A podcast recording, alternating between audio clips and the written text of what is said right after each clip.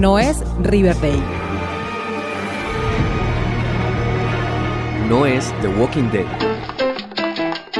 No es Sex and the City. Es tiempo de series, el programa. Bienvenidos.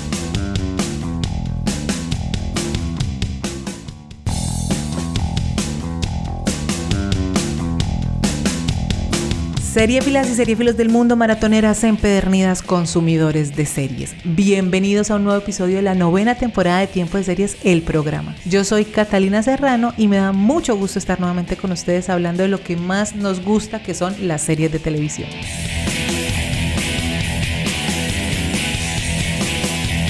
Antes de iniciar los avisos propagandísticos de siempre para aquellas personas que hasta ahora se encuentran con este maravilloso podcast y aquellas que nos siguen desde el origen de los tiempos, les recuerdo que me encuentran en mis redes sociales como arroba tiempo de series by cats en Instagram y en el canal de YouTube. Y en Twitter me encuentran como arroba tiempo de series. Allí pueden dejarme sus opiniones, sugerencias, comentarios y recomendaciones seriéfilas. Asimismo, los invito a pasarse por la comunidad de blogs del tiempo donde encuentran entrevistas, series destacadas del mes, calendarios y otro montón de contenido seriéfilo que comparto diariamente en mis redes sociales para que juntos sigamos creciendo en esta comunidad amante de las series.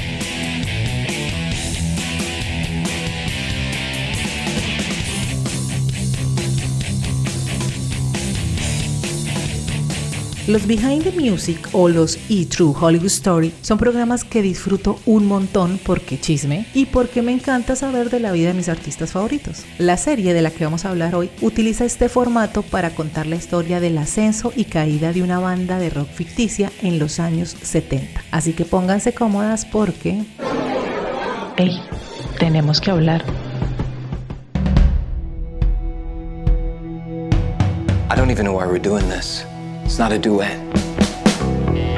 Billy, you wrote a good song, not a great one. Did you guys want to record something or fight more? I'm fine either way.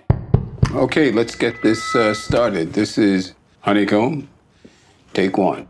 Escuchamos de fondo el tráiler de Daisy Jones and the Six, que debo decirlo desde ya, es una de mis series favoritas del año y va a estar en mi top 10 de lo mejor del 2023. Esta serie es de Prime Video y está basada en el bestseller homónimo del 2019 escrito por Taylor Jenkins Reid, quien también es la creadora de la serie, que además está bajo la producción de Hello Sunshine, que es la productora de nada más y nada menos que Reese Witherspoon.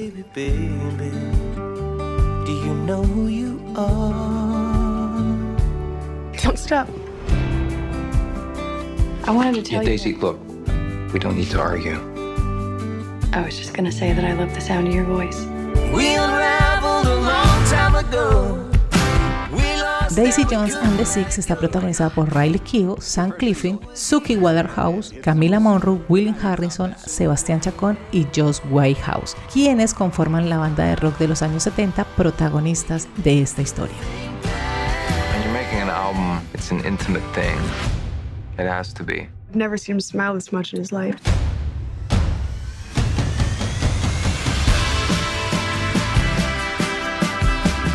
I used to be the first person that you'd play things for. Y para hablar de Daisy Jones and the Six me acompañan hoy Sarita Echeverry, es terapeuta, y Manuel Carreño, autor del libro Por culpa de los Ramones, melómano, y pues también un conocedor de música y que pues con esta serie, además de la historia, la banda sonora y la música es muy importante. Sarita, bienvenida a Tiempo de Series y gracias por estar aquí. Hola Cata, gracias por invitarme. Esto es un sueño hecho realidad.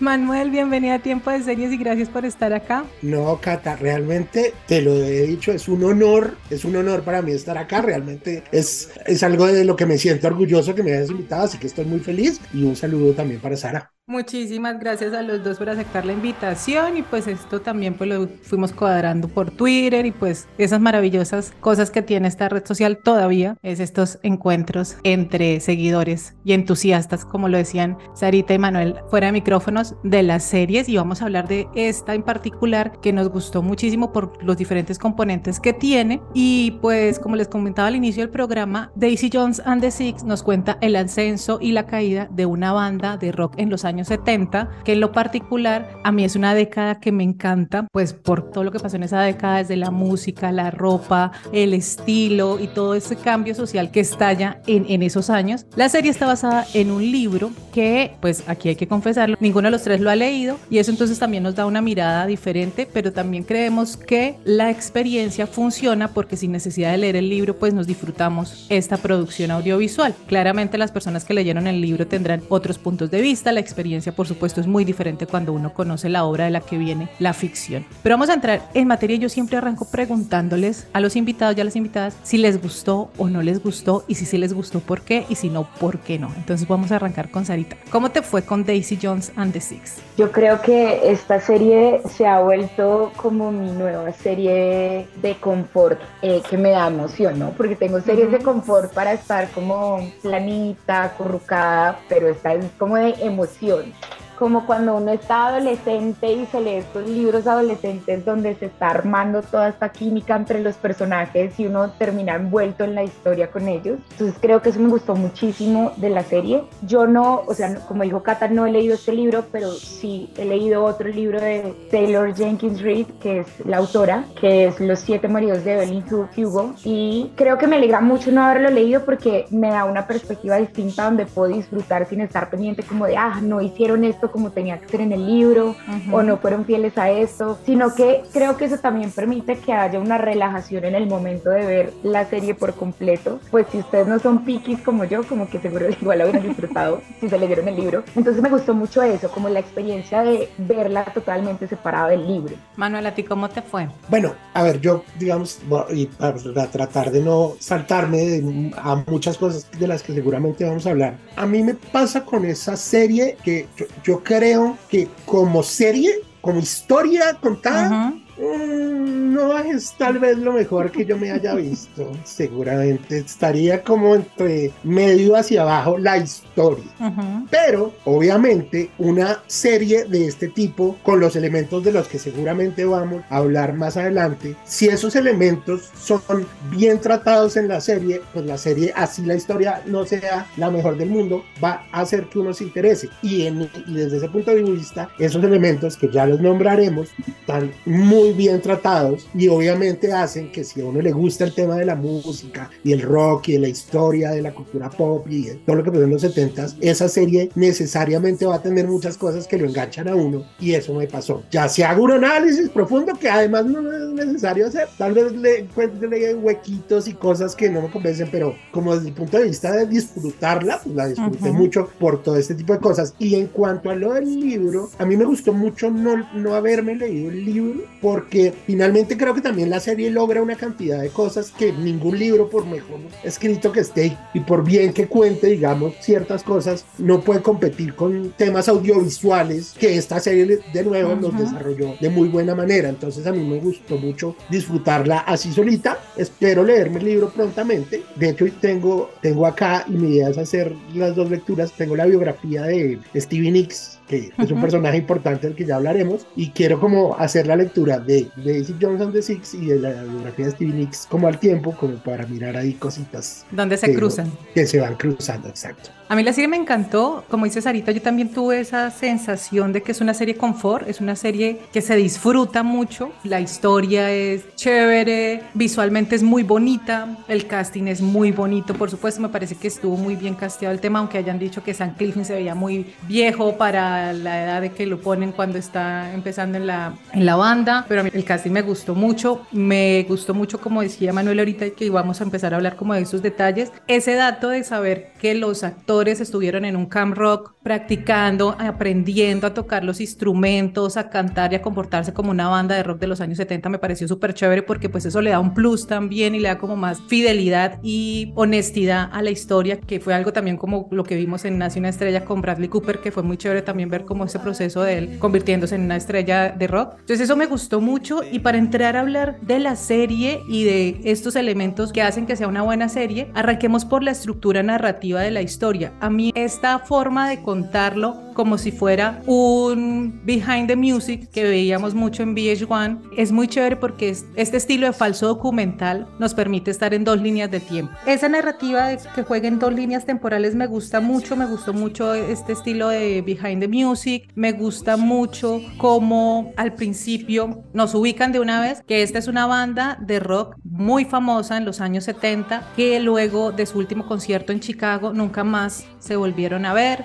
la banda se separó en la cúspide de su trayectoria y ahora 20 años después nos van a contar realmente qué fue lo que pasó y por qué se separaron. Y también me gustó mucho y me llamó mucho la atención es que confundió a mucha gente pensando que esta banda sí existió en la vida real. Entonces, eso también es interesante porque mucha gente era como, no, basada en hechos reales y es como, no, es una banda ficticia que viene pues de este libro, la creadora también es la creadora de la serie y pues algo interesante entre el libro y la serie también es que en el libro tengo entendido que están las letras de las canciones. Entonces, para los que leyeron el libro también tuvo que haber sido fabuloso poder escuchar esas canciones, darle forma ya musicalmente a esas canciones y no solo quedarse con las letras que pues por supuesto hacen parte de la historia porque las canciones también nos están contando algo. Entonces empecemos a hablar como ese behind the music de VH1 que hemos visto y pues Manuel aquí que es súper conocedor y melómano del tema. ¿Tú cómo viste esta forma de narrar? No, digamos que eso, y yo acabo de decir que no leí el libro ni nada, pero digamos que ahí el libro es importante porque el libro se cuenta desde, desde un formato que es muy usado en, a la hora de contar historias de música, sobre todo de rock, que es la historia oral, que es cada persona diciendo, no, pasó esto y pasó esto.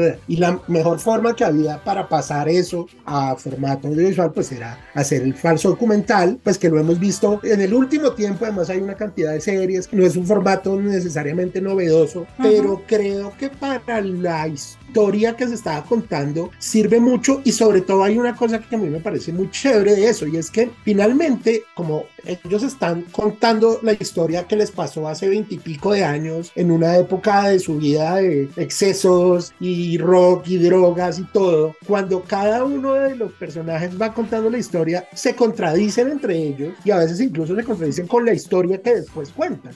Y eso está muy chévere porque finalmente lo que nos están diciendo es que pues no hay, no hay una real historia, sino que cada uno le está contando desde su perspectiva y cambia mucho desde la perspectiva de cada uno de los personajes que además son, pues son varios. Entonces, a mí ese formato, digamos, me, me parece chévere. Creo que ayudó a que la serie se pudiera hacer más rápido, si se hicieran los 10 capítulos. Y cuando necesitaban explicar algo, ¿sí? que de pronto no quedaba tan claro, lo explican con ese formato. Me pasa una cosa y es que yo, en cambio, yo no creo tanto eso que, digamos, Sam Clayfield se viera como tan viejo. Me pasaba, digamos, lo contrario, por ejemplo, eh, viendo a, a Riley Keough, la misma Daisy Jones, cuando ya está supuestamente siendo entrevistada varios años después, es como que es como que se nota un poco como, como que la trataron de maquillar para que se viera un poco más vieja y se nota que era un poco más joven. Sobre todo a ella siento que le pasó. Sí, a mí me encantó. Yo creo que lo comentamos alguna vez con Sarita, lo de San Cliffin, entonces que la gente decía que se veía más joven 20 años después. Partamos de que esta gente está como en sus 20 cuando están en los 70, 20 años después está en sus, en sus 40.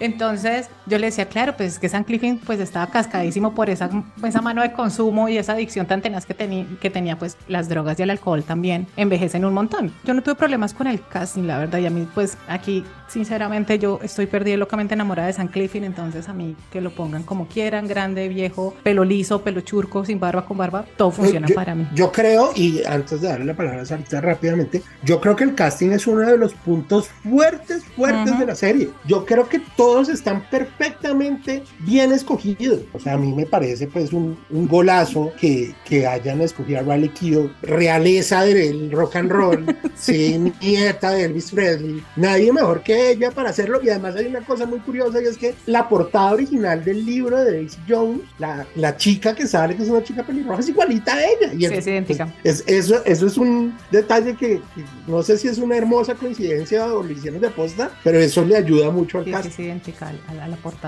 Bueno, la verdad es que estoy de acuerdo con ustedes. Yo creo que el casting es casi que la, una de las bases que sostiene el hecho de que esta serie atrape de la manera en que lo hace. Todos hacen unos papeles increíbles, o sea, es que yo creo que no me puedo quejar de ninguno. Todos los miembros de la banda te atrapan demasiado porque se ve muy genuino, ¿sabes? Uh -huh. Como incluso aún con, pues porque en teoría Billy es un adolescente cuando ellos empiezan, pues evidentemente Sam no tiene cara de adolescente por ningún lado. No. Eh, solo las actitudes. Igual si no te has leído el libro no es algo que te molesta porque pues no, es como cuando te ves Juego de Tronos y te das cuenta que los Stark tienen como 11 años pero parecen de 20, pues es algo que no, no es tan, digamos, trascendental en el momento de verlo. Creo que tal vez en las acciones de cada personaje es donde hay un poco ese roce con las edades y cómo deberían verse. A mí me gustó mucho que, que fuera tipo documental porque creo que le da una voz de cierta manera a todos los personajes y le da una voz a, un, a una banda y a unos personajes como Eddie que siempre sintieron que no la tenían estando al lado de Billy. Entonces podíamos escuchar sus perspectivas, sus dolores, su rabia, sus celos y también porque hasta el final no nos damos cuenta, pero te va dejando unos easter eggs también ahí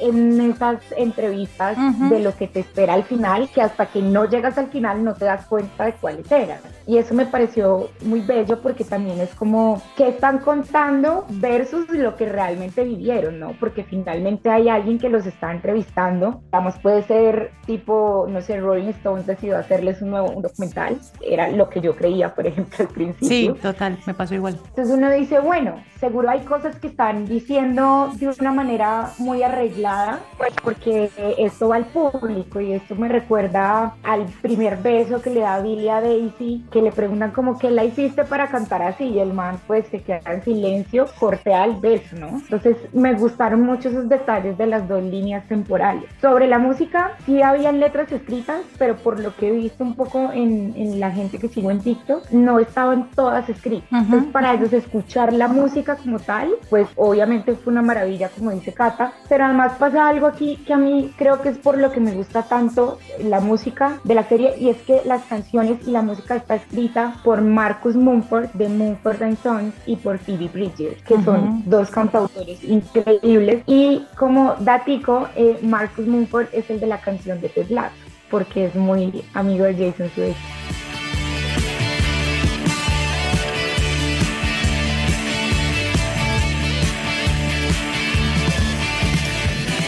La música, pues esta gente detrás en esa composición que además creo que también es un plus, que no solo sale la serie, sino que sale un álbum que se puede escuchar a través de las aplicaciones de audio como Spotify, Deezer y las demás, pero también sale un álbum LP, disco físico que se puede adquirir a través de Amazon. Entonces también creo que tiene una estrategia de marketing y de mercadeo alrededor muy fuerte como pasaba, digamos, en los 90 con las novelas mexicanas, Cansar una estrella y todas estas telenovelas mexicanas que sacan a Timbiriche, Los muñecos de papel, RBD, que además de las historias que nos contaban, pues esto venía con banda sonora incluida y que hacía parte de la historia como tal. A mí me parece muy chévere que las canciones son grabadas por él. Sí. O sea, digamos, cuando tú ves, por ejemplo, The Greatest Showman de Hugh Jackman, hay dos tipos de, de álbumes, ¿no? Los, las canciones cantadas por los eh, actores, pero las canciones cantadas por, digamos, como por artistas, como creo que en esa está como Pinky Kesha. Estas no, estas fueron grabadas todas por ellos y el álbum es Daisy Jones and the Six, porque pues ellos son Daisy Jones and the Six. Lo único que han sacado aparte es como que creo que Marcus Mumford sacó una colaboración de The River, si no estoy mal, o no sé qué otra canción, con otra cantante, pero pues digamos eso no está dentro del álbum de Daisy Jones. Eso me parece súper chévere. Sí, a mí eso me encantó, pues es que son las voces de Riley y de Sam en, en sus personajes de Billy Don y de Daisy Jones. Que Eso nunca fantástico. ninguno de los dos había cantado en su vida. Sí, es Eso, cierto. eso es una cosa que, que es increíble. Bueno, obviamente, pues los entrenaron y, y lo hicieron muy bien, pero eso, digamos, que dice Sara, es muy importante porque cuando hemos visto, por ejemplo, películas como Bohemian Rhapsody, en donde termina siendo la mezcolanza entre la voz de él, la voz de Mercury, la voz de él que cantaba como yo me llamo Mercury.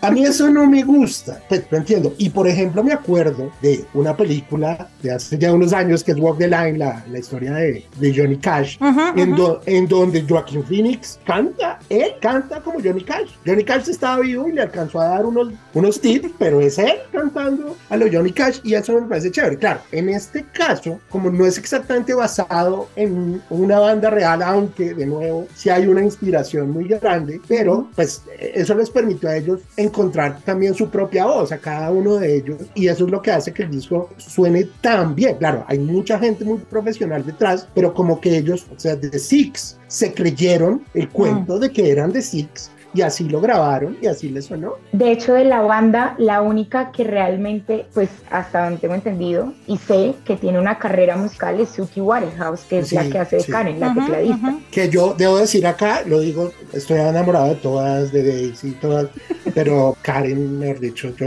la amo, es mi personaje favorito, la amo profundamente, además amo que al final se vuelva toda New Way, al final la muestran ahí con, con su teclado, y ella es la única que, que tiene carrera musical, y ella, y ella canta y todo, pero no sabía tocar el teclado, ¿sí? O sea, ella cantaba y tal, pero aprendió a tocar el teclado, sobre todo que ese teclado Hammond setentero, Ujú. lo aprendió a tocar para la serie, y bueno, pues termina siendo un, un plus. Manuel comentaba que la inspiración, pues contábamos que esto viene de un libro, pero la escritora del libro se basó también, o se inspira más bien que basarse, se inspira en una banda de los años 70, finales de los 60, que sí existió, que es Fleetwood Mac. Y Manuel lo comentaba en un artículo porque pues Manuel escribió sobre la serie en Publimetro. Entonces quisiera que me hablaras un poco como de esa similitud entre Daisy Jones and the Six y por supuesto Fleetwood Mac, que dicen que es como la inspiración más cercana. ¿Quiénes son? ¿Qué pasó con esta gente? Es, es muy importante que, que la palabra que quede claro sea esa inspiración, más que no es que esté basado en, no es que sea sobre, sino que Taylor Jenkins Reid contaba que un poco se le ocurrió además la historia oyendo a Fleetwood Mac. Fleetwood Mac es una de las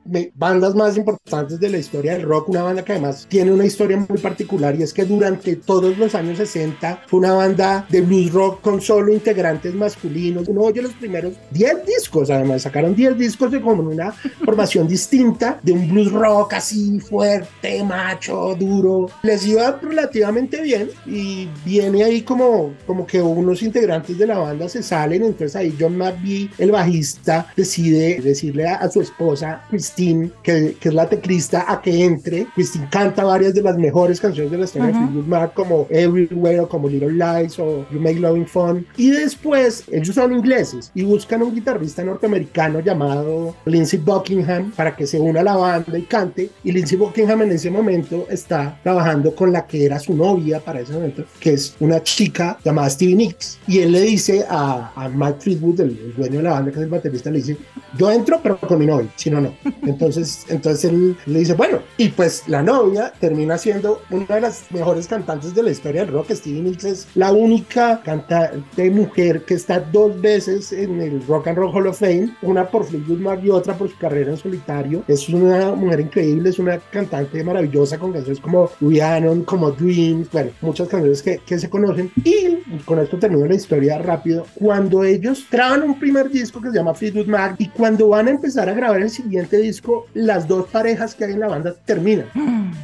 Entonces John McVie y Christine se separan y Lindsey Buckingham y Stevie Nicks terminan durante la grabación del disco. Y eso genera todo un tema y entonces además eso, todos se vuelven locos, las drogas empiezan a salir con otra gente. Y el disco que pudo haber sido un desastre termina siendo uno de los discos más importantes de la historia del rock, que es el disco Rumors, que además se llama así por todos los rumores que hubo, en donde están canciones donde ellos se echan vainas como Go Your Wrong Way o como la misma Dreams. Entonces todo ese drama, o sea, nunca una banda tuvo tanto drama alrededor como Fleetwood Mac. Entonces claramente esa es la inspiración que tuvo Taylor Jenkins Reid para inventarse un poco esta historia de un drama también entre dos personajes y, ella, y aunque la historia no es exactamente igual, hay cositas que por ejemplo uno reconoce como por ejemplo esa unión entre la cantante que es Daisy, que sería Stevie Nicks, y la teclista que es Karen, que era Christine McVie, que en, la, que en Fleetwood Mac eran muy amigas, y todas esas peleas y Aurora, ese disco del que Sara ahorita nos hablaba tan bueno, pues trata de ser también una pequeña inspiración en Rumor. Y para hacer un disco inspirado en uno de los mejores discos de la historia del rock, pues le salió muy, muy bien, bien. a los señores de Daisy Jones. Pero pues, esa es la historia así como por encima. Claro, ahí viene todo ese drama que vamos a ver en la serie, porque además de la música, pues esto tiene un triángulo amoroso que creo que es lo que cautiva también un montón, que funciona y creo que funciona porque pues ya lo venimos diciendo, por los actores y además porque la química entre Riley y Sam es increíble. Billy Dom está casado con Camila Monroe, que se conocen desde siempre, toda la vida. Y hay una frase que él dice en el, en el documental, lo difícil de encontrar el alma gemela como tan pronto, como este amor romántico como este tema del alma gemela y todo lo demás, porque después conoce a Daisy y se le complica todo el asunto, porque también lo dice él en el testimonio después, que él sabía que Daisy los iba a destruir como banda. Y pues es que Daisy es de estas fuerzas como de la naturaleza, de estas personas que son arrolladoras, donde llega, se va llevando por delante todo, porque además de ser muy guapa, pues también esta mujer es brillante como cantautora, esta mujer canta bellísimo, fuera de eso escribe fantástico, pero pues trae sus temas también de una infancia bastante complicada, más que complicada, pues un tema con sus padres bastante complicados y como que hay algo en estos dos personajes, en Billy y en Daisy, que siempre lo están mencionando y es que los dos para ese momento en el que se encuentran están rotos, que es como algo de lo que hablan constantemente.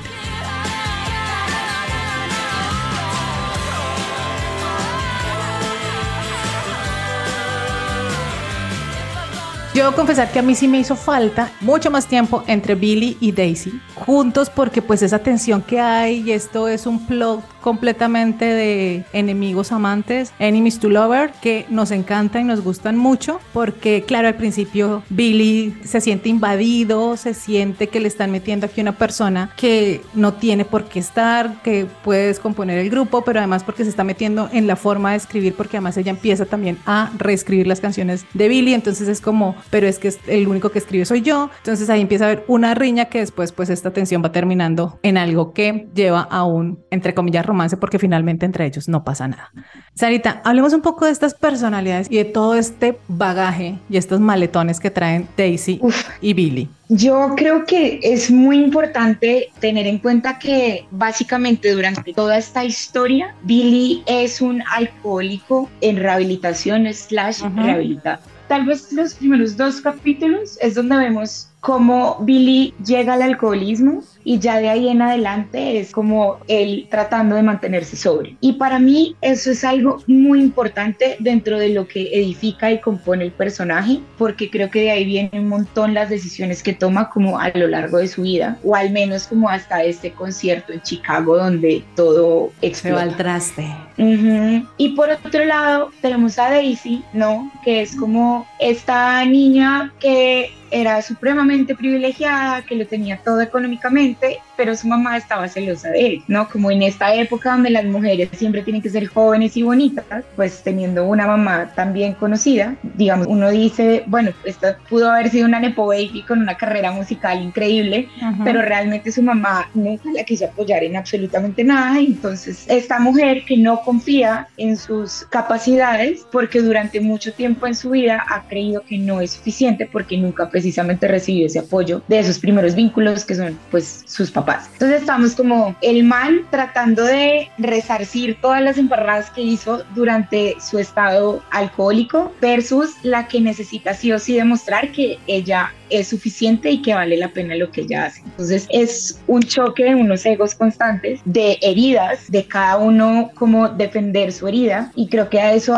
hablaban mucho como de pues estamos rotos y nos encontramos desde esa ruptura y, desde ese malestar y luego entra Camila que es muy importante como en esta triada que es básicamente esta mujer que ama a Billy y decide dejar todo lo que ella quiere en su vida, ¿no? Es como estudiar y esto porque quiere estar con él y apoyarlo en su carrera. Y, lo hace, o sea, yo genuinamente siento que ella lo hace desde un lugar de amor, ¿sabes? Como no espero nada a cambio, pero quiero que tú hagas esto. Como que siento que es muy, o sea, yo creo que la palabra, no sé cuál sería la palabra en español, pero creo que la palabra que para mí describe a Camila es selfless, como que ella no, no me parece una persona egoísta de ninguna manera. O sea, y creo que con el final nos damos cuenta de que definitivamente no lo es. Como que ella puede tener este amor donde entiende un poco al otro aunque salga dañada de por medio. Sobre ser egoísmo de Camila, pues eso se ve reflejado en que es Camila la que realmente termina haciendo que la banda se una. Porque entonces ella invita a a la casa, a una fiesta, y la convence como ustedes tienen que cantar juntos. En la última escena de ese capítulo, cuando en el documental le preguntan a ella, ella cuenta, sí, yo los uní y tal, y le preguntan, la que les, la que les está preguntando, que en ese momento no sabemos quién es, ella se queda mirando y le dice, cometí un error,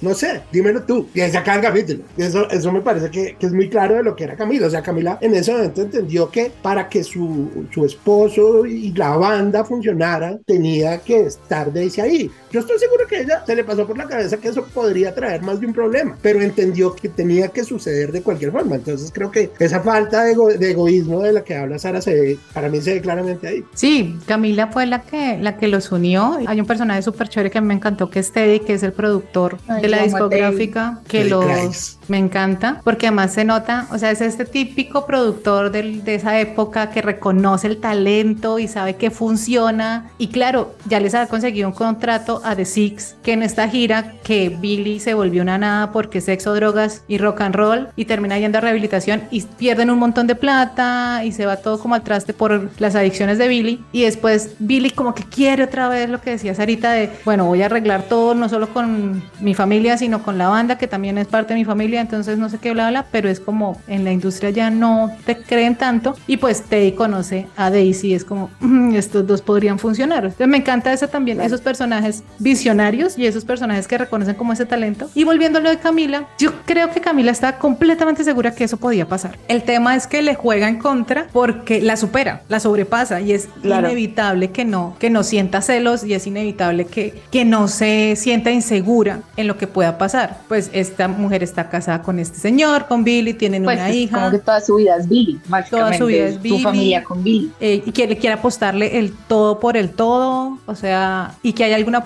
hay una parte muy chévere cuando están haciendo el photoshoot de la de la de la portada del disco, perfectamente la foto que toma Camila es la foto que está en el disco y ella le dice ahí como esto se acaba el día que usted se enamore de ella, pero pues ahí es ya demasiado tarde y aquí es como ese dilema en el que se va a mover Billy todo el tiempo, porque también cuando Camila encuentra esta canción que él está hablando por teléfono con Daisy muy tarde en la noche y la canción deja clarísimo que es así como no me tiente, Eso y que le hubiera dicho como, mira, estoy que te cachoneo, es lo mismo. Como Sí, esa como, canción es... por favor, yo tengo sí, como familia. tengo familia.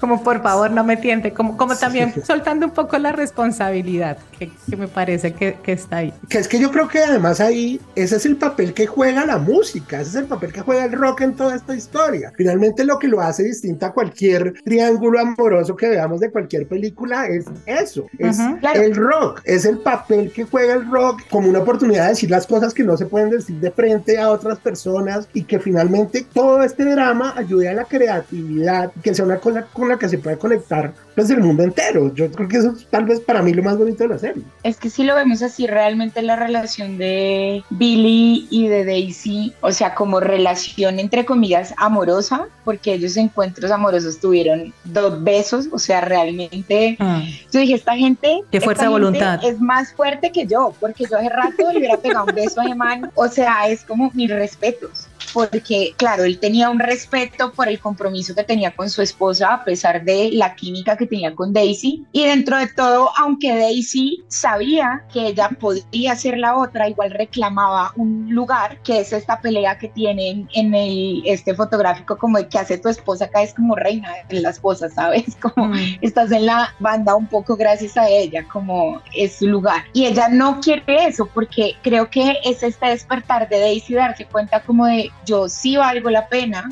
y merezco algo completo, no merezco las migajas que siento que me han dado toda mi vida. Entonces creo que eso no les permite a ellos realmente como consumar lo que uno esperaba que consumaran y que por eso uno está todo el tiempo en tanta tensión porque es esa misma tensión que tienen ellos de no poder actuar. Y ahí tengo que decir que las actuaciones de Riley y de Sam son increíbles porque las miradas que le lanzaba Sam y cómo le cambia la expresión facial de un segundo a otro con las cosas que hace Daisy, o sea, es como, yo no sé si esto gane Emmys, yo o sea, es como no va a pasar, pero yo te daría todos los Emmys en mi corazón porque de verdad es un muy buen actor. Entonces como que eso es una parte que yo veo mucho en la dinámica que ellos tienen y veo también esto que dice Cata de lo que pensamos del amor romántico sobre las almas gemelas, ¿no? Ujú, ujú. Porque entonces uno ve a Billy y a Daisy y dice, almas gemelas, total, el hilo rojo, la la llama que los conecta, como todo. Ellos son todo la representación de esto que le han vendido a uno sobre encontrar tu otra mitad. Pero hay algo que para mí es muy importante de esta serie y que me queda en un nivel personal y es las almas gemelas no son espejos. Esta es una conversación que tienen, no me acuerdo si Daisy y su esposo o si la tiene con Simón. Yo creo que es con su esposo cuando ella le cuenta como que era lo que sentía por Billy, donde ellos se encuentran en la música por fin, donde están componiendo juntos y se dan cuenta que tienen muchas cosas en común y un entendimiento que sienten que no tienen en otro lado, porque Billy siente que nadie entiende su dolor como alcohólico y el dolor y la culpa que siente, que creo que es además lo que sostiene, digamos, la primera etapa de su relación con Camila. Entonces cuando más adelante el esposo le dice a Daisy como que las almas gemelas no son espejos, yo le decía a Cata en algún momento como es que para mí ellos eran eso, eran un espejo de cada uno, donde por fin ya no se sentían solos porque veían una compañía en el otro. Y eso les hizo sentir que ahí era el amor y el lugar al que cada uno pertenecían y debía estar.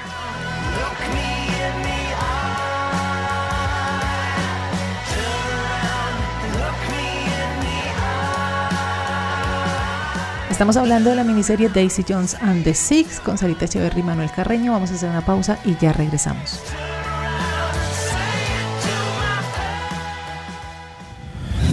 Únete a la comunidad de seriéfilos y seriéfilas más grande del mundo siguiendo las redes sociales de Tiempo de Series by Cats en Facebook, Twitter e Instagram. Y escúchanos también cuantas veces quieras en Spotify, Evox y Deezer y demás plataformas de audio.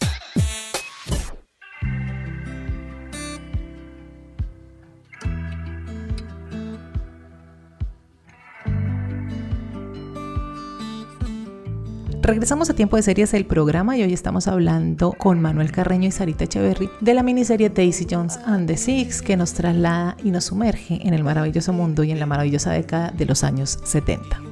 Yo quiero que hablemos un poco de Simón, que es este personaje, la amiga de Daisy, que además es un personaje, es una mujer afroamericana, que también está en un momento musical muy interesante, Manuel, que es como esta explosión del disco en los años 70, ¿no? Es que yo creo que además el personaje de Simón es muy chévere porque el personaje de Simón atrae una cantidad de cosas que no vemos. A mí me gustó mucho esa historia porque, digamos, la historia es eh, más allá del principio en Pittsburgh y tal, Los Ángeles, Los Ángeles, Los Ángeles, toda la escena de Los Ángeles, que era un poco como este blues rock muy de, de, esa época, todo lo que venía y uno oye además la banda sonora, todas las bandas que, que venían de, de, California, de Birds, que suenan ahí y tal. Y entonces Los Ángeles es una cosa y cuando ella conoce precisamente a, a la que va a ser su novia, la conoce en una fiesta, ella le da la dirección a Simón, Simón mira la dirección y le dice, Nueva York. la dirección de Nueva York. Uh -huh. La otra vez se queda mirándola como, ve y me haces visita cuando quieras. y cuando ella se va a Nueva York, nos muestran esa Nueva York de ese momento, que es otra cosa, mucho menos glamurosa que Los Ángeles, mucho más, digamos, con, con este sentido, además de, de una música que, que, era más inclusiva para las comunidades afro, para las comunidades LGBTI, en estos lugares, en estos clubes, y esto es antes, digamos, de que el disco explote y aparezca, no sé, Estudio 54 y ya las discotecas así muy glamurosas, sino eran estos lugares pequeños. Underground. Sí, underground. Entonces esa escena como, como Simón va desarrollándola y como ella misma también va encontrando, ella empieza en Los Ángeles siendo ahí una cantante corista, más ¿no? estilo, una corista estilo como Diana Ross, como uh -huh. ese estilo. Y y es en Nueva York que encuentra todo lo que ella puede hacer y encuentra pues otra vida muy interesante. Y también además que ella de todas las, las mujeres es la que tiene que sufrir más en carne propia a los productores que la acosan, como a este no, no le da nada, después la sacan de la banda. Ella tiene que vivir eso como mujer, como mujer afro y es como que Nueva York encuentra su redención de la mano del el disco y de la mano de, de una nueva música. Y eso para mí es una de las cosas más chéveres de la serie, porque la serie está en capacidad de, a, a pesar de estar súper metida en, en, este tema del rock de los 70s en Los Ángeles, cuando se tienen que ir a Nueva York y mostrarnos la escena underground, lo hacen y lo hacen muy bien. Y Simone, pues que además es la gran amiga, es como el cable a tierra de Daisy en muchos uh -huh. momentos, además, pues termina siendo como un personaje para mí, digamos, muy inspirador, porque además termina mostrando otra cosa. Al principio, cuando salen los subtítulos abajo, y cuando muestran a Simón primero, que sale como disco eh, Pioneer, pionero del disco, y uno, ¿disco? Al principio uno dice, ¿pero cuál disco? Acá no hay disco. Y después cuando ya se va a Nueva York, pues nos muestran todo eso y ahí es que realmente se vuelve muy interesante. Es otro personaje también muy, muy bonito por eso. Sí, es que la serie, como tú mencionas, tiene como esa capacidad de mostrar estos dos universos, ¿no? Porque no solamente en la música, sino en el cine también y en el arte, Los Ángeles es un universo completamente diferente a lo que sucede en Nueva York. Otra cosa que tiene la serie que me gusta mucho y es lo coral que es. Si bien la historia de Billy y de Daisy nos tiene ahí todo el tiempo como yo quería como muéstrenme, muéstrenme, pero también tiene todo este universo de personajes que también tienen sus propias historias. Entonces está Graham con Karen, que es el personaje favorito de Manuel, que también tienen una historia de amor muy chévere y muy interesante y permite esa historia de amor contar otro tipo de temas como por ejemplo el aborto y la interrupción del embarazo y pues la posición de Karen frente al hecho de ser madre que es muy diferente a la que tiene Camila, pero no por eso Camila la juzga, sino que también las relaciones entre las mujeres, que tú lo mencionabas Manuel al principio también, en esta relación entre mujeres es muy sorora y es muy bonita de ver entre todas, si bien Camila estaba pues pendiente de Daisy en el sentido de que mm, se me está metiendo en el rancho. De todas maneras, entre ellas no está como esa rivalidad que vemos en otras series o en o las novelas de la otra y entonces le voy a hacer la vida imposible. Aquí el tema femenino me gusta mucho. No sé, Sarita, cómo lo viste. Yo siento que Karen es como el opuesto de Camila, ¿no? Como que Camila es esta mujer que decidió formar una familia y aceptar su rol de madre. No creo que haya sido un rol impuesto, creo que es un rol que ella decidió y quiso tener en el momento en el que ella decide irse con Billy. Y el hecho de que ella haya podido decidir eso, pues como que le da también una fortaleza a su, a su personaje. Y por el contrario, Karen es esta mujer que dice, yo quiero tener una carrera y quiero vivir de la música y quiero hacer tours y quiero vivir en bandas. Y hay algo que me parece muy bello dentro de ese amor que ella tiene con Graham y es el sacrificio, como de yo te amo, pero no voy a sacrificar mi sueño ni tampoco te voy a obligar a que tú sacrifiques el tuyo y te adaptes al mío para poder estar juntos. Y ahí es donde ella le dice, como, mira, yo no, pues no te amo, ¿sabes? Como no, no quiero tener una familia contigo ni nada, como veías una familia con alguien que sí lo quiere. al final acepta que le mintió. Claro. En la última como, ella acepta que sí lo amaba, pero, pero que le tuvo que decir eso porque entendió lo que tú acabas de decir. Porque Graham dice como, pues le agradezco por haber sido honesta conmigo, porque gracias a eso tengo ahora esta familia, ¿no? Y ella como estaba haciendo de todo menos honesta esa noche. y ahí es donde yo veo, o sea, como que son muchos tipos de amor en una sola serie, ¿no? Como que a veces nos venden el amor como sacrificado de que nosotros tenemos que sacrificarnos por poder tener este amor bonito y romántico y es como, no, a veces está bien escoger como tus sueños por encima de eso, si eso te hace feliz, aunque haya un sufrimiento de por medio, pues porque igual siempre va a haber un sufrimiento de por medio. Creo que a veces es preguntarnos como por qué vale la pena sufrir. Entonces por eso me gusta mucho la historia de Karen y Graham porque además plantea mucho esta, esta dificultad que tienen las mujeres en la industria y sobre todo en esa época como de yo tengo que trabajar más que tú, si yo quedo embarazada, tú vas a seguir de tour y yo no. Y yo mm. creo que el que una mujer pueda elegir qué quiere hacer con su vida, sea ser mamá como Camila y apoyar a su pareja o vivir como teniendo... De gira, cantante, como lo que pasa con Karen. Con su carrera, me parece perfecto. O sea, creo que no tienen que decir que algo es feminista ni nada. Creo que honra simplemente la decisión de las mujeres en detalles tan importantes como la interrupción del embarazo a lo que yo decido hacer con mi carrera. A mí en, las, en general, en los libros, en las películas, a mí me suelen gustar más las historias de amor como secundarias, si se quieren, que las principales. Yo siempre encuentro en las historias de amor que no son las de la afiche cosas mucho más interesantes. A mí esa historia, por, por todo lo que está diciendo Sara y por muchas más cosas, es la historia que más me gusta, porque yo me enamoré de Karen desde el primer momento, como se enamoró desde el primer momento él también cuando la vio, esa es divina. Y ella finalmente creo que representa, Karen representa el espíritu del rock and roll femenino, pero en general del rock and roll. Es como ella no tenía dudas sobre quién era y qué quería ser. Daisy las tenía, Billy las tenía, el resto de la banda. Los únicos dos que no tienen dudas sobre lo que quieren ser son ella y el baterista. Ajá. El baterista Warren, personaje de Warren es, es Warren, máximo. Es- es- Él es va lo por su vida máximo. súper sollado, Claro, como, mira, sí. yo estoy disfrutando esto, viviendo esto, como, Exacto, y eso, y ella, pero ella también nunca lo dudó, se lo dijo desde el principio, Mm. cuando incluso no tenían nada. Y finalmente uno sabe que está destinada a que se acabe porque ella no cambia y, y la muestra. 20 años después sigue en tour, sigue haciendo música. Es que realmente si uno, si uno lo mira en la vida real, las, las artistas femeninas del rock que tuvieron, digamos, su camino, Stevie Nicks, digamos, le abrió el camino a muchas, pero no eran muchas. Por eso me parece tan importante que la canción que suena al principio de la serie sea eh, Dancing Barefoot de Patti Smith, el Claro. gran símbolo del rock and roll femenino, Del feminista sí. y todo lo que queramos. Que sea esa canción la que abra la serie, nos explica muchísimas cosas de las que vamos a ver en, en la serie. Entonces, pues a mí, ahí, con, con ese intro, yo ahí ya, ya, en el primer capítulo dijeron, listo, Toma todo mi dinero. Me tiene, tomen todo mi dinero, exactamente. que me parece muy irónico y me parecía hasta chistoso dentro de lo, de, de lo irónico que Graham y Karen estuvieran tratando de no estar en esta relación que igual querían y de mantenerlo todo oculto por el bienestar de la banda y al final son Billy y Daisy los que terminan como mandando la banda Al carajo. como a la miércoles, sí, como, y yo como, ay, lindos, pero creo que eso muestra igual la sensibilidad también que ellos tienen, que digamos, siento que es algo que no tenían Billy y Billy, de entender los deseos, la importancia y la necesidad de lo que sentían los otros.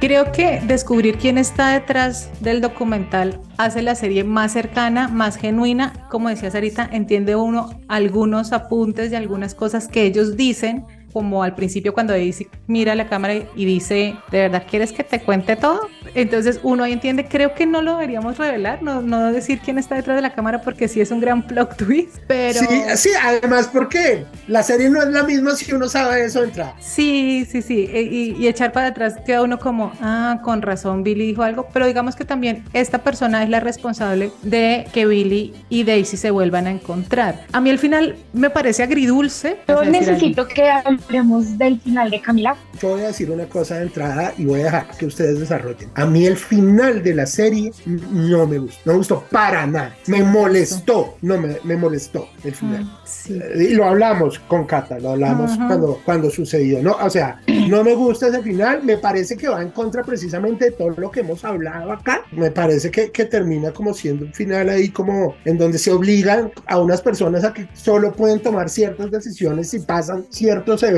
tristes o desafortunados. No, A mí no me gustó y además me recordó, y lo hablé con Cata también, el final de otra serie que es, es que no pude dejar de recordarlo porque es muy parecido. Es igual. El final de How I Met Your Mother. A mí el final tampoco me mató, me parece que es un final como edulcorado, como que creo que así está en el libro si no estoy mal, pero me parece que es un final muy tibio, creo que es la palabra, es como para quedar bien como con las dos partes. Entonces no, no me gustó mucho, pero con el tema de Camila, a mí no me gustó. Hay algo que durante todo el tiempo que además vamos a hacerle promoción también al, al Patreon de Juliana y es que en el Discord estuvimos comentando la serie, con Manuel también lo hablamos por WhatsApp. Yo hubiera querido que Billy y Daisy se, sí consumaran esa vaina, porque la reacción de la mayoría de gente es como, no, es que no estaban listos en ese momento para estar juntos, los dos están muy, sí, los dos están muy rotos, están vueltos nada, pero mátense y vu- vuélvanse nada los dos, porque es que también queda como la idealización de lo que no fue, porque finalmente entre Billy y Daisy no hubo nada, dos besos, tres besos y no más, y fue una idealización y queda esa idealización del amor del que no fue, que cuando uno se lo encuentra 20 años después y se va a tomar un café uno dice como, no, esto aquí no, no hay nada, sí, y hay una canción creo que es de Calamaro, si no estoy mal, que dice eso, como, le, o sea, le hice caso a mi corazón de buscarte 20 años después, fui a buscarte, nos hablamos y ya no hay pasa nada porque eso fue una idealización de lo que no fue. Como dos extraños, que es originalmente un tango. Eso, como dos Sí, extraños. Entonces, a mí eso fue como, no, porque yo creo sinceramente que ahorita que se volvieron a encontrar, pues el final es súper abierto, después de 20 años, Billy, porque su esposa dice como, dile a Billy que llame a Daisy y, dile llame a Daisy. y dile a Daisy que conteste el teléfono. Entonces, como que le hacen caso a Camila, se ven y ahí se acaba la serie con una sonrisa que, pues, con una sonrisa que es que me parece que está súper fuera del lugar de todo lo demás. No sé, perdón, ya, ya, ya. Quiero ir a además. Entonces ahí fue como, oh. Y que además, para darle paso a Sarita, que es lo que va a hablar, pues, o sea, Camila tenía que morirse para que, estas, para que estas dos personas tuvieran algo. Eso no me parece que es lo que pasa en How Met Your Mother. Fíjate que a mí, y esto lo discutimos en el Patreon con Kata, como a mí me parece súper coherente, porque creo que ahí es lo que para mí es la diferencia entre una relación desde lo que llamaríamos el amor romántico súper idealizado, atravesada por la pasión desbordada que tienen los personajes, eh, porque eso es lo que hace que el amor heterosexual triunfe. Y es como, no, tú tienes una pasión desbordada en los primeros meses de enamoramiento y después lo que hace que tú tengas una relación de pareja es la construcción diaria de esa relación, donde hay unas decisiones que se toman para poder tener esa construcción. Billy Daisy no tenían eso. Billy Daisy es lo que nos dicen de las almas gemelas no son espejos. Y esa pasión que ellos sentían para mí era la creencia de que solo ellos se podían entender a ellos mismos, que nadie más iba a poder hacerlo. Por eso cuando descubrimos que Camila tiene cáncer y que además falleció, que ya todo esto ha pasado como post-mortem de Camila, por eso es que yo decía que en las entrevistas nos tiran como pequeños easter eggs, porque de todos la más pálida es Camila y ella habla solo los primeros capítulos en cámara y luego ya no aparece más. No volvió a aparecer, ajá. Y pues ya luego nos muestran el video de ella, que le, le graba a Billy, le graba a Daisy, donde se arregla su peluca y uno pues ya entiende qué está pasando. Y cuando supuestamente Billy termina con, con Camila, que están en este concierto de Chicago donde dice, ya, este es mi momento de estar con Daisy, que en realidad para mí no era, este es mi momento de estar con Daisy, sino como que si voy a dejar a esta persona que al menos valga la pena porque voy a poder estar con esta. Y Daisy dice como yo no quiero estar contigo de esta manera, porque después de casi haber muerto por sobredosis, creo que tuvo una luz por fin que le dijo como reina, tú te mereces más que todo esto que has tenido en tu vida, pero tú tienes que trabajar también por eso. Y ahí es donde a mí el personaje de Simón me parece tan importante porque no es la amiga fan, no es la amiga que te aplaude, no es, es familia y la familia es quien te confronta realmente. Y ahí es donde Daisy también se da cuenta que el amor que Camila y Billy tienen es muy distinto a lo que ella y Billy sienten en ese momento. Que yo no le, no, pues yo creo que hay diferentes tipos de amor. Yo diría que en ese momento es un amor súper explosivo, ¿no? No es, es, un amor pasional, no es un amor construido. Y por eso yo le decía a Cata en el Patreon como para mí tiene todo el sentido de la vida que Billy se haya quedado con Camila. Porque además quiere decir que ya no es una decisión desde la culpa la segunda vez que él va a rehabilitación y se limpia, porque él mismo dice, empecé a ir a terapia, bendita sea la terapia. la primera vez que él se limpia, yo siento que él decide estar con Camila y volver a su hija por la culpa. Por sí, la... además Daisy se lo dice en, algún momento con las claro. canciones que le dice como, ¿usted por qué está escribiendo desde la culpa? Está escribiéndole a alguien lo que quiere ser y no lo que realmente es en este momento. Claro, porque para mí en esos momentos la decisión de Billy de estar limpio y de tener una rehabilitación y de su sobriedad no es para él, es para poder cumplirle a Camila como esposo. Uh -huh. Y yo siento que eso pone muy en desbalance la sobriedad de una persona, el que la decisión no sea por un bienestar propio, sino por cumplirle a alguien más. Por eso cuando él va a terapia, donde seguro trabaja sus issues, donde decide quedarse con Camila y ya conservar esta familia, para mí ya no es una decisión desde la culpa, es una decisión desde el entendimiento y donde él decide hacerlo su sobriedad para él. Y en esa decisión decide que quiere quedarse con este amor que él ha construido por tantos años y que también lo ha apoyado a él y que él ahora está ahí también para apoyarlo. Yo hasta ahí estoy de acuerdo contigo. Me parece, hasta ahí me parece perfecto. Me parece perfecto que se haya quedado con Camila por las razones que tú estás diciendo. Yo quiero decir una cosa acá desde el punto de vista de más musical y tal. Yo no diría nunca que entre Daisy y Billy no hubo nada, no salió nada, no, no nació nada, más allá de que no hayan tenido una relación física. Salió un disco. No, no total. Y, y, eso, y eso, eso es más importante que, que le hubieran acostado que cualquier cosa. Eso, Finalmente, eso, y eso es, eso es precisamente como que para mí la relación de Billy y de Daisy Daisy está en el disco. ¿Sabes? Como la relación de ellos fue en ese disco y en ese disco nos muestran los problemas, nos muestran todo. Y creo que ahí también se nos deja cuestionar muchas cosas de a cuántas personas puedes amar al tiempo. Yo creo que uno puede amar a mucha gente al mismo tiempo. De diferentes maneras y puedes sentir deseos por personas distintas. Con quien decidas estar según los acuerdos que tú tengas y la decisión que tú tomes es algo totalmente distinto. Y es como la decisión que tomó Karen de te amo, pero es poco eso. Y a lo mejor la decisión de Billy fue como que yo te amo, pero no es, o sea, como que yo he construido esta relación y esta es la relación que siento que quiero tener en este momento. Y pues digamos que sí, pues como que baila que Camila se haya muerto. Ustedes están muy en contra de eso. Yo sí. no le veo tanto problema, pues no es como que ay, se tienen que morir para estar juntos. Yo creo que igual el cariño y lo que sea que tuviesen Daisy y Billy siempre estuvo con ellos acompañándolos toda la vida. Lo que pasa es que yo ahí siento con eso es que yo creo que te lo decía en el Patreon también y, lo, comentaba con Manuel, es que yo siento que es como el, es que ella llegó primero y, y a mí eso me, me, raya un poquito. El, el hecho de que maten a Camila en la serie es como, es que si Camila no existiera, nosotros habíamos podido hacer y deshacer. A mí lo que no me gusta, yo lo digo rápidamente, es que yo sí siento que se juega con un tema de culpa, como que Camila en la medida que se muere y al saber que se va a morir, su último acto de vida es darles permiso a ellos para que se junten una vez ella no esté. Me parece una cosa como jugar con las culpas de una manera que a mí no me gusta. Para mí no es el permiso, ¿sabes? Es como que, es como cuando en las películas siempre se muere la pareja de alguien y es como por favor ten una vida, como no te quedes estancado allí. Eso es un acto de amor también, ¿sabes? Como si tú sabes que te vas a ir primero que tu pareja y sabes lo que eso significa para el otro, pues es decirle como tú puedes guardarme un lugar, pero no tienes, no tienes el compromiso de la fidelidad, como que yo ya no estoy acá y tú tienes una vida por delante, puedes seguir haciéndola. Y pues creo que no le va a decir como vete con cualquier persona, es como todos sabemos que tú todavía tienes algo allí por Daisy, tal vez este sea el momento de explorar Creo que es el último acto no egoísta de amor. y de amor que hace Camila por él.